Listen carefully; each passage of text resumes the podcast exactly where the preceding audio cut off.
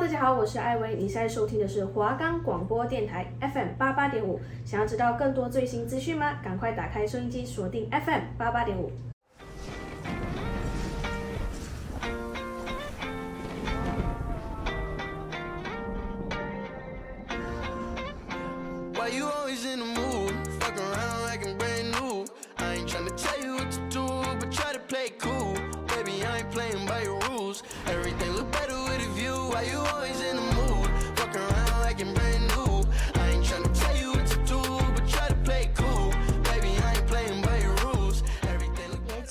听我们的介绍，绝对让你省下找剧看的时间哦！快来收听我们的频道吧，影集大分享。哎，一方，你平时会不会看剧或者是看电影啊？当然会啊，我超级爱看的。那你都用什么看啊？现在有很多平台都可以看呢。想收听，搜寻华冈电台就可以听到我们的节目喽。欢迎大家回到 Netflix 影集大分享。那今天要讲什么影集呢？我们要介绍的是 Netflix 独家推出的影集《后羿弃兵》。一方，你有看吗？有啊，这一部我有看。这部影集从一开始完全无人关注，到成为烂番茄一百趴的超高分神剧，哎。而且啊，饰演女主角贝斯的安雅泰勒乔伊啊，也因为她的精灵系颜值一直上热搜哦。我当初在就是有看到这个剧照的时候，我也觉得她长得超漂亮，就是很有特色，是真的很有那种精灵的感觉。我觉得她看起来很像一个 model，好像她就是 model 吗？是吗？她的颜值就是很适合当 model，啊，就是她不是那种很精致的美，可是就是很漂亮的那一种。没错。那最重要的是，《后翼弃兵》呢，它毫无冷场的刺激剧情，也打破了所有人对西洋棋的刻板印象哦。那这部影集啊，到底在讲什么嘞？这部影集是聚焦于女孩贝斯的一生。八岁的时候，她在车祸中失去了她的双亲，然后被送进孤儿院，却因为年纪太大，没有人要领养。某日，贝斯发现了工友爷爷在玩西洋棋，却被他以小女孩不会玩的理由赶走了。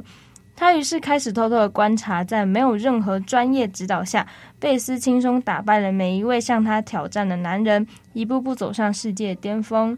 然而，一九五零年代的童年，贝斯每天依赖吃镇定剂才能专心思考。长大后的他习惯了孤独，习惯了药物，但这位天才少女却不断探索着生命感情的真谛，不断挑战着男性霸权的社会。没错，那后翼弃兵呢？它可以引起全轰动的原因啊，除了它细腻又跳脱的故事性之外，安雅泰勒乔伊啊，在剧中也写下了一段少女成长为女人的过程，真的太美太迷人了。最致命的是，她虽然拥有精致纯洁的脸孔，身材却性感的令人忍不住分心。安雅泰勒乔伊她与生俱来的独特气质，能驾驭少女时期的古僻精怪。那也能瞬间化身在男人堆中，知性又神秘的女人。后羿弃兵整部剧一九五零年代的复古奢华时尚风格，也在安雅的诠释下有着别样魅力。而且剧情是设定在一九五零那种复古的年代，她的服装是真的很适合她，不不会特别突兀或者是很怪，就是她穿上这些呃复古时期的服装是很适合的，不会怪怪的感觉。哎，维新，但是你知道吗？这个女主角啊，曾经因为她长得太漂亮，所以她被霸凌。哈？被霸凌？哎，那也太夸张了吧！现在连长太美都会被霸凌吗？就算她的眼睛啊是水汪，大眼美的很有特色，但是在中学时期的时候啊，她被她的同才女生说像死鱼眼，所以她一直饱受欺凌，甚至啊，她被反锁在柜子里。当时十四岁的她，好长一段时间他都不敢照镜子。我觉得他会被说像死鱼眼，是因为她眼睛就眼距有点比较开一点，但是不会到那么夸张。她也是长得很漂亮，而且我觉得她很厉害，就是她没有因为霸凌而变得对生活沮丧。那时候她就果断的离开英国，然后跑到美国去追梦。其实我觉得大家在那个时候。可能都是因为嫉妒心，所以才会说长太美，所以被霸凌。可是我自己就是很喜欢看美女的那种类型，我就不会觉得说想要去霸凌还是干嘛。对，我也想说，怎么会有人去霸凌长得漂亮的女生？对啊，就是因为她嫉妒吗？不觉得欣赏就是一种眼福吗？你就会想这个人怎么这么漂亮？你不会想要说可以跟她一起当朋友，然后就是互相欣赏，这样不是很好吗？对啊，像是我高中的时候，就是身边有个女生长得蛮漂亮，她是长得很欧美风格。然后我第一眼看到她的时候，我就觉得我感觉就是不会跟她有太大的交集，而且她那时候还染金发，我就觉得说天哪，她跟我完全是不同的 level。那我就这样静静的看着她，结果到高二的时候吧，然后我们就突然变得超级好，超级好，到现在也是变超级好。因为我想说，跟漂亮女生当朋友，其实我。蛮开心的，就是我看到很漂亮的女生，我可能会想说，我跟她应该是不可能会有交集的人，所以我就会默默欣赏她。我不会想说她很漂亮，然后我很嫉妒她，我就要去欺负她什么，我不会做这种举动。没错，除了女主角贝斯格外吸引人，还有两位男主角啊也让人很熟悉。一位是饰演《冰与火之歌》拥有预言之梦能力的九界离德。另一位就是在《哈利波特》系列电影中饰演肥猪表哥达利德斯里的男孩。那这两个男人啊，都是安雅泰勒乔伊在剧中的强劲对手哦。他们在不同的时期遇见了这个聪明又迷人的女孩，也都纷纷的爱上她了，成为她不断挑战这世界时最坚强的后盾。我自己认为，一部影集或者是作品的话，只有一个主角会很怪，不管是只有一个男生，或者是只有一个女生，我都觉得 就就有点怪怪的。我觉得应该要有来一个异性才会，就是可能会比较综合一点，就是像有一种竞争对手的感觉，会增加那个剧情的紧张感。对，如果只有一个女生在挑战每一位西洋棋的对手的话，我就觉得有点太无聊，就没有看点啊。对啊，就是怎么样的结果你大概都会猜得到。对，就是应该要来一点异性，来一点不一样的东西，不是只有一个主角在演而已。没错。而且啊，许多人在追完《后裔骑兵》之后啊，纷纷 Google 了是不是有贝丝哈蒙这位西洋界的真实人物。但可惜啊，就是《后裔骑兵》它是取材自美国一位小说家，他在一九八三年推出的一个同名虚构小说。但是这部 Netflix 神剧中的每一场比赛都是真实发生过的哦。从贝斯成为肯塔基州的冠军之后，导演和编剧研究了自一九七零年代。至今百场国际西洋棋赛，精挑细选出最反转、最刺激的棋局，成为后翼弃兵故事的每一部分。每一场比赛都是真实发生，也太厉害了吧！而且导演很认真，就是很精细的去重演每一场比赛，我觉得做得很细致。没错，这样突然觉得，难怪他们那时候下棋的时候，他们那么多失误，原来是他们有一场一场的去看，然后去分析这个剧情，然后你还要再教。那些演员如何下这步棋，他还是对这个西洋棋就是有很深的了解。对，之外啊，后一弃兵他更请来了九零年代的西洋棋冠军亲自指导演员们，而大部分啊都被安雅泰勒乔伊击败的男人们，也都是如今欧美西洋棋界的好手，增添了这部影集的真实性。另外，剧名本身也是西洋棋的一种封闭性开局方式。而小说明《后翼弃兵》啊，也同时为女主角从孤儿到其后的故事做了最完美的注解。我觉得他们请到真正欧美西洋棋界的好手，是真的会非常添加影集的真实性。然后，如果有对西洋棋有兴趣的人，你还可以通过这部影集去看到那些很强的好手，以及每一场很真实的比赛。剧中啊，无论是封棋的棋局，或是和局的请求啊，这些都是西洋棋大师级的比赛时才会用到的手段。而在比赛时暗中计时，甚至是做笔记的方式啊，都有一定的规则可循。当然啦、安雅泰勒乔伊望上天花板想象出的一些破敌方法，也都是十分专业而精致的小细节。然后这个啊，就是那时候剧中他会躺在他们那边，因为他不是在孤儿院，然后孤儿院很多的床，嗯，然后他那时候躺在床上的时候，眼睛往天花板一看，然后天花板突然出现了棋的画面，自己开始慢慢的下棋，然后对手的也会下棋，反正就是他脑中突然有一盘棋局在。没错，那时候真的超酷的，那时候就会看到他就是看着，然后就会知道下一步要怎么下，反正就是我觉得在剧中也是增添了一点趣味。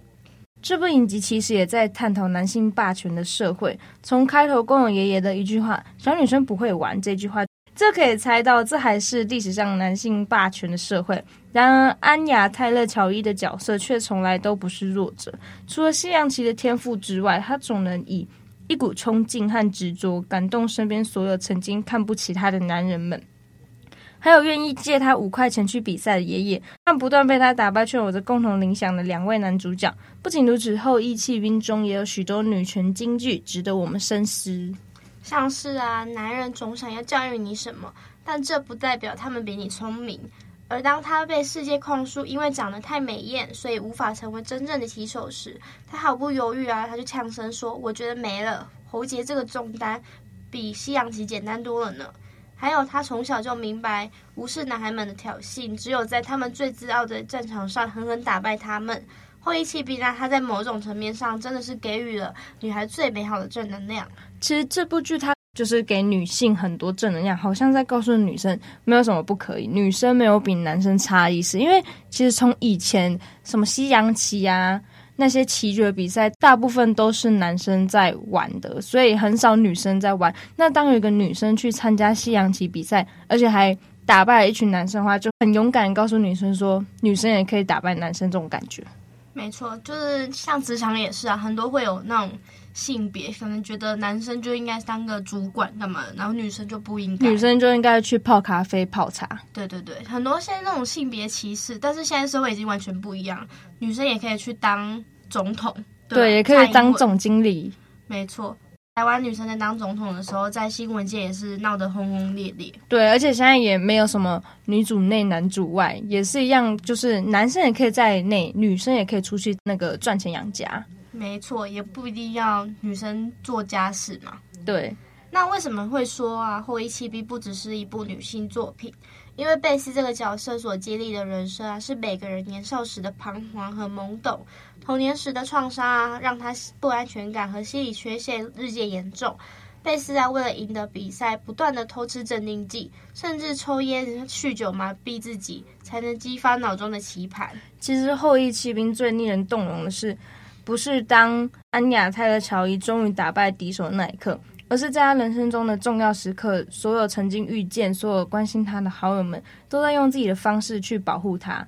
而他自己也明白，他从来都不需要依赖药物。毕竟他有最聪明的头脑，还有在他跌入谷底时愿意倾尽全力拉住他的人。那这部剧啊，不单只是在讲西洋棋，更多的都是带给大家很多正能量。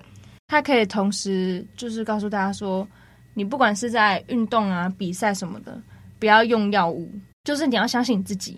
嗯，你有很棒的身体，你有很强的大脑，你有那个实力，就不要去用药物。对，可能会造成犯规干嘛的，然后你可能之后还没办法比赛。而且你可以保护自己，也可以保护家人，嗯，都是最好的方法。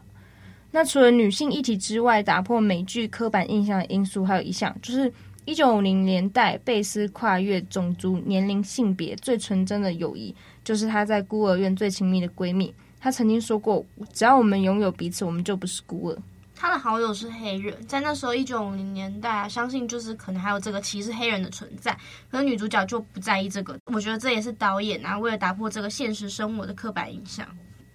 那我们休息一下，听个音乐吧。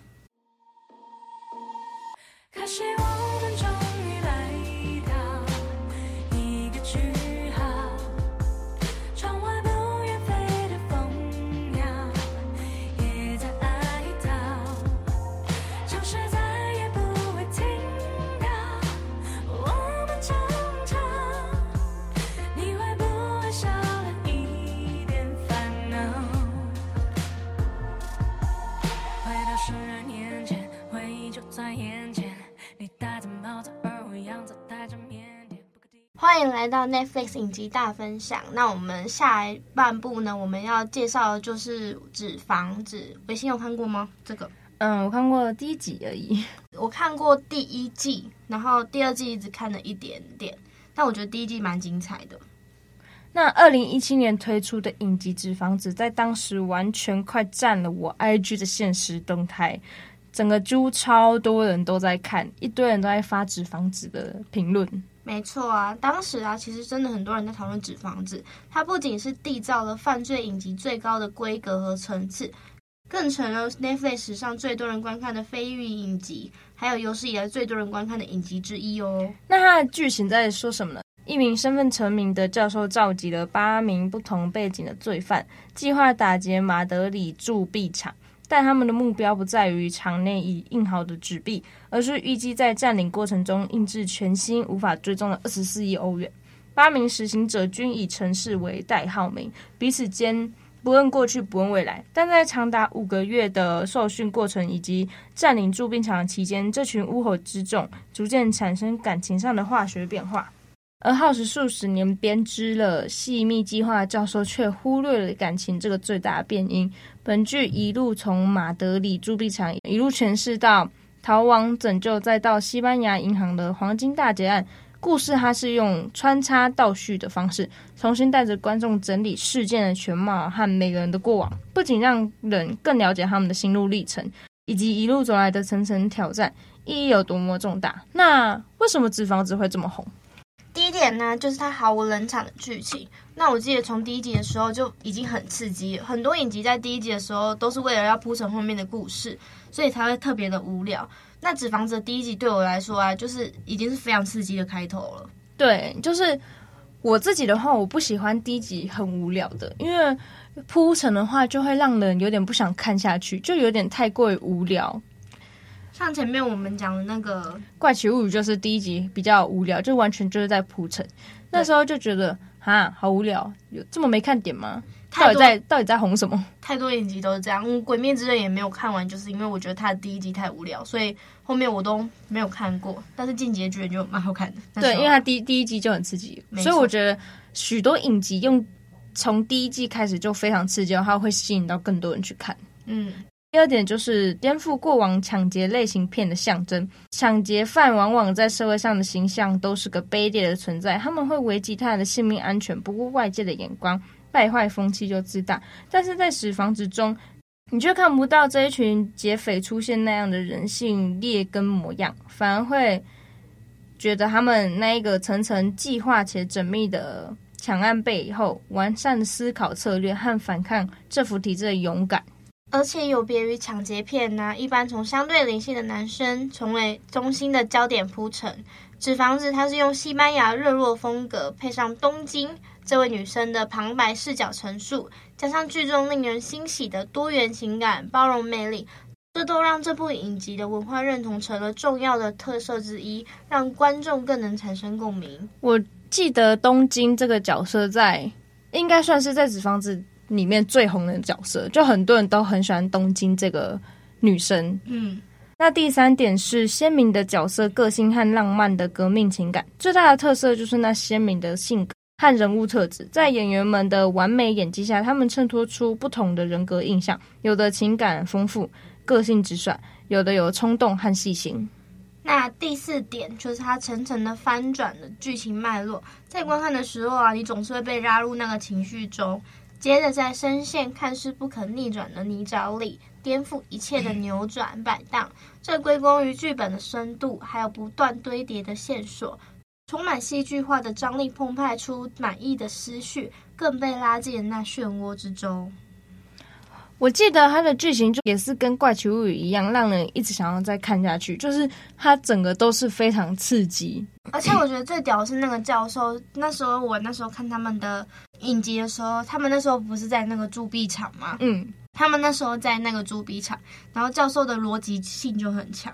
他们那时候让全部人都戴上了那个面具跟头套，对，然后之后打开大门，警察他们都以为说。他们要乖乖自首还是干嘛？他们又想说很奇怪，为什么他们会自己自愿走出来，然后这样让警察们去抓？结果突然就旁边的人就眼尖就发现，戴着面具的人其实是被困在那些里面的人质。对，他是人质。他们让警察都不敢开枪，因为他们很怕随便乱打就会打中那个人。哦，对，那很那教授是真的很聪明哎。对啊。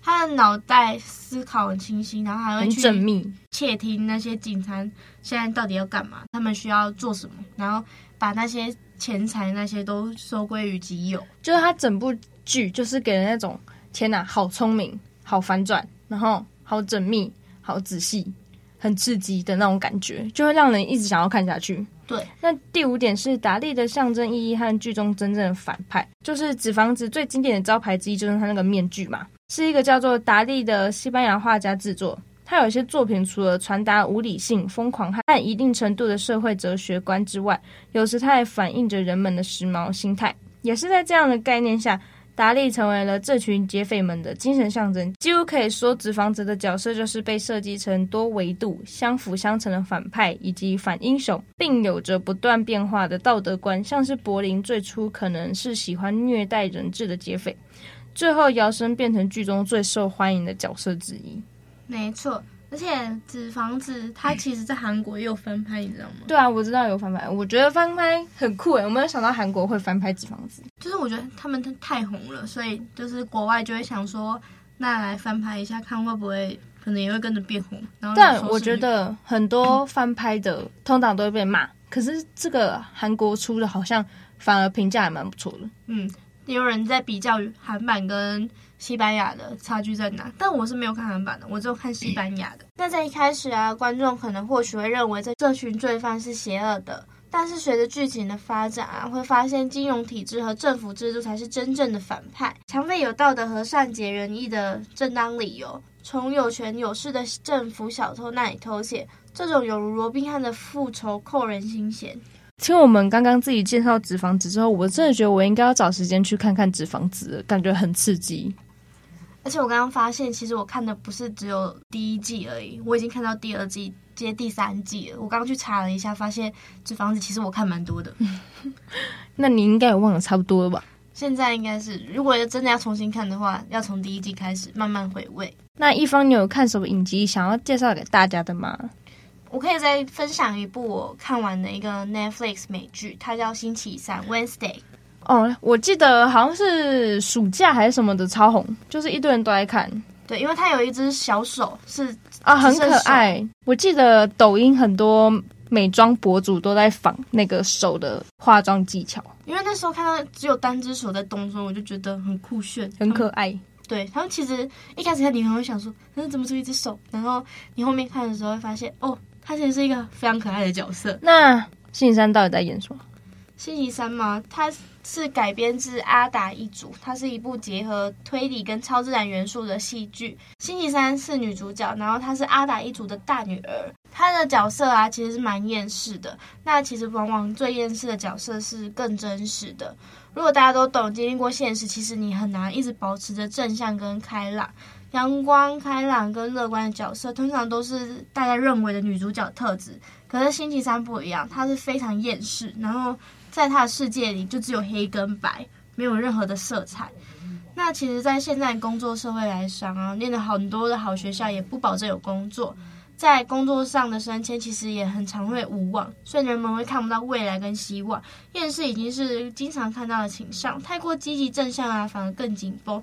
但星期三，他是因为在学校他很不受控。那时候看刚观看第一集吧，他就把人推进去泳池里面，然后放食人鱼下去，就比较叛逆一点。对，他就放食人鱼下去咬那个男生，主要是因为他弟弟被欺负。他其实是看起来表面很厌世，但是他的内心其实还是很温暖。但是他弟弟知道他姐姐为他做这件事的时候，他就没有露出一个很感激的眼神。然后他姐姐说：“你不要这样。”然后。就是明明就是知道他很爱他，但是他所作的所为都是在保护自己的家人。嗯，之后他爸妈就把他移到有一间学校，然后那间学校充满着很多怪胎，像是他们有他们有狼族，然后还有石石头人还是什么的，反正就很多奇奇异类。他们会被困在那一所学校。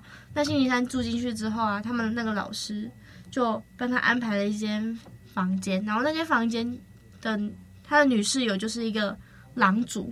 然后他的房间很多色彩，他跟星期三不一样，因为我刚刚说了嘛，女主角她是很喜欢黑白两个色调而已。